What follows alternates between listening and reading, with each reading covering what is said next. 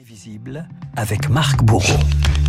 Marc, mission accomplie hier soir pour Artemis. Le vaisseau de la NASA a achevé avec succès son épopée dans l'espace. Première étape avant un possible retour des voyages lunaires et hasard du calendrier. Eh bien, ce succès intervient 50 ans tout juste après euh, le dernier pas sur la Lune d'un homme, celui de la mission Apollo 17. Et Renaud, vous connaissez évidemment les premiers mots de Neil Armstrong en 69. Et peut-être moins les mots du dernier astronaute à avoir foulé le sol lunaire, le commandant Eugène Cernan, et un style, vous allez le voir, un peu moins solennel.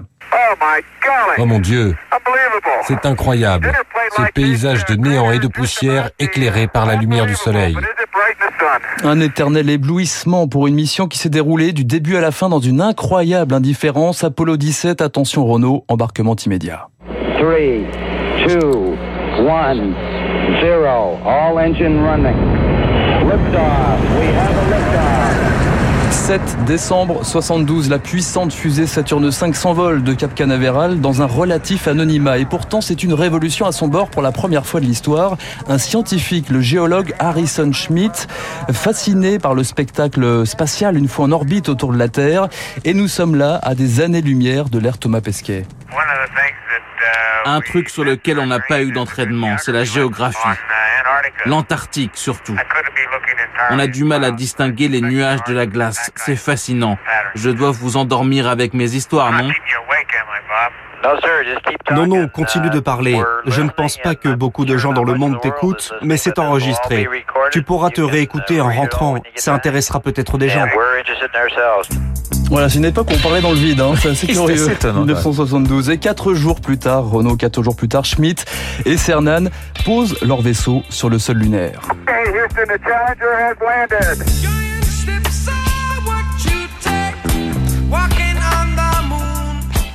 Un bivouac de trois jours pour définir l'âge de notre satellite, l'origine de ces cratères, scruter son activité sismique, 75 heures de déambulation, parfois à bord d'un 4x4 lunaire, beaucoup de travail, mais aussi beaucoup de bonne humeur.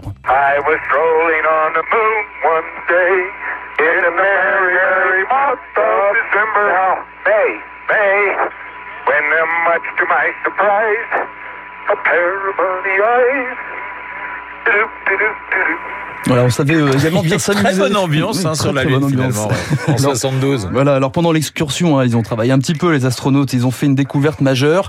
Harrison Schmitt regarde le sol et tombe sur une roche inédite. Attends voir une minute. C'est du sol orange.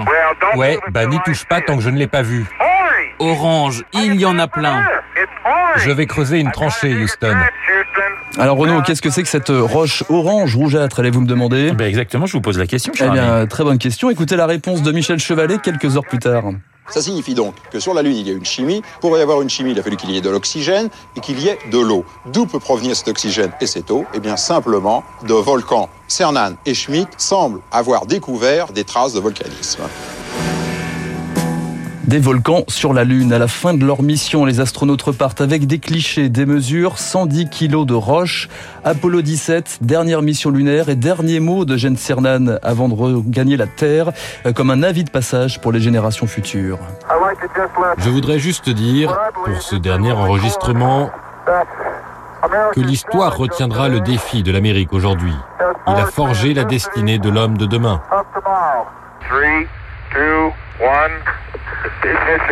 Le 14 décembre, à minuit 35, le LEM se détache de sa base et repart en direction de la Terre. Regardez attentivement ces images. Il est à craindre que vous ne puissiez les revoir avant longtemps. Les astronautes Cernan et Schmidt m'ont dit plus qu'un au revoir à la Lune.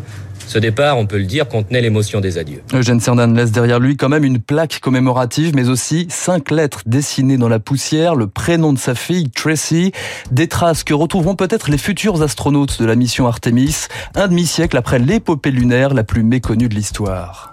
Fly me to the moon, let me play among the stars, and let me see what spring is like on Jupiter and Mars.